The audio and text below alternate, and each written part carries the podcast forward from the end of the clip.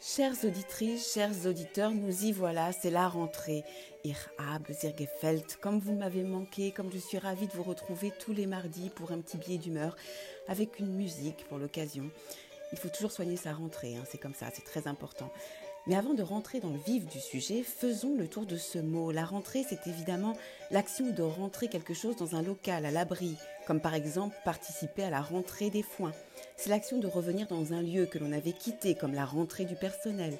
L'action de recouvrer des fonds, comme lorsque l'on attend des rentrées importantes d'argent. C'est aussi, et je parle sous le contrôle de Thomas Pesquet, qui ne rentre pas tout de suite mais qui nous écoute, le retour dans les couches denses de l'atmosphère terrestre d'un véhicule spatial.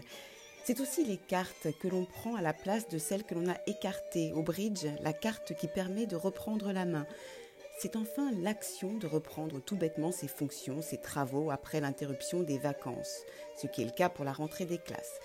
C'est aussi, c'est intéressant, cette année électorale qui conjugue déjà politique et artistique, l'action pour une actrice, un acteur, une femme ou un homme public, oui je dis tous les genres pour ne pas créer des tsouresses avec les woke dès la rentrée, L'action donc de réapparaître après une absence dans son activité, comme une ou un député qui prépare sa rentrée politique. C'est donc la période qui succède au congé annuel au début de l'automne. Et c'est pour cela que l'on parle communément des grèves qui annoncent une rentrée difficile. Sauf que cette fois-ci, entre le Covid et ses variants, anglais, africains, sud-africains, indiens ou delta, oui je dis tous les problèmes pour ne pas avoir justement de souresse avec les woke, les incendies, les crues, l'Afghanistan, les manifestations en plein été, je ne vois pas à quel moment il y a eu une pause. Bref, tout cela pour vous dire qu'il y a un avantage à tout ça, c'est qu'on n'a pas le blues puisqu'on ne s'est jamais arrêté.